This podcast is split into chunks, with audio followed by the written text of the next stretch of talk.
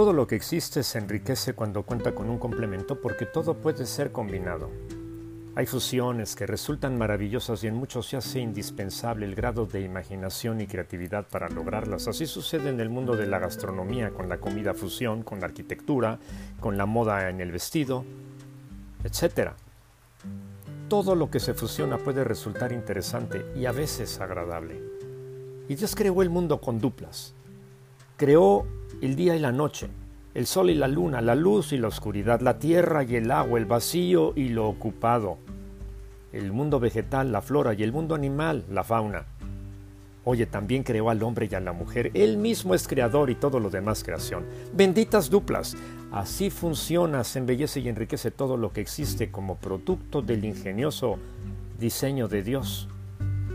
El libro de Proverbios nos presenta al necio y al sabio y el día de hoy al rico y al pobre. Estas dos últimas categorías son más específicamente producto de la cultura que de la creación directa de Dios. Creación es lo que Dios hace. Cultura, lo que la humanidad hace con lo que Dios creó. Pero Dios está por encima de todo.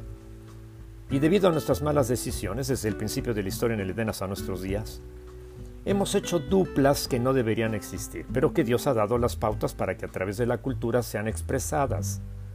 Ejemplo de estas son la guerra y la paz, la saciedad y el hambre, la justicia y el abuso, el cosmos, que es el orden, y el caos, el desorden. Y en todo Dios da las pautas para que nuestra existencia tenga sustento y proyección hacia un mejor devenir.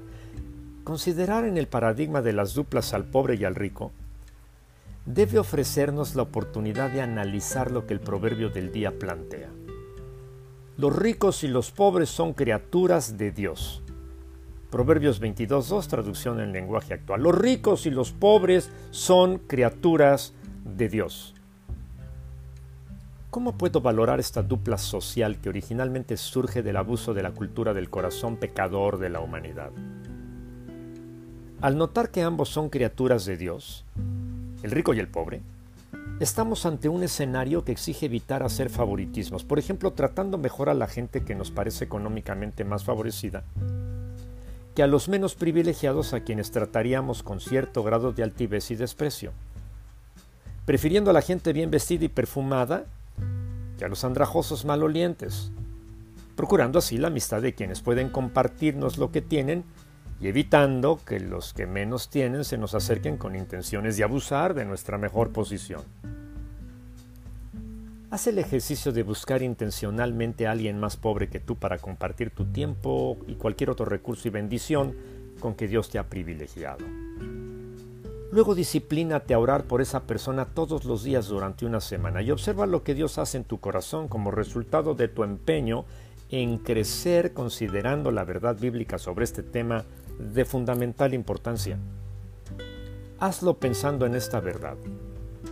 Cristo que es Dios no se aferró al ser igual a Dios, sino que se hizo hombre. El Dios creador se hizo creación, se solidarizó con el género humano y se entregó para dar vida eterna a los que merecíamos morir a consecuencia de nuestro pecado. No te quedes sin reaccionar, arrepiéntete y conviértete al Señor si Él te da la nueva vida, reacciona correspondiéndole con fervor. Dios, creador de todo lo que existe, gracias por mantener la vida llena de contrastes que le enriquece y nos recuerdan tu aprecio por las diferencias que complementan y embellecen. Gracias por dar brillo a nuestras vidas por la obra de Cristo Jesús a nuestro favor. En su nombre oramos. Amén.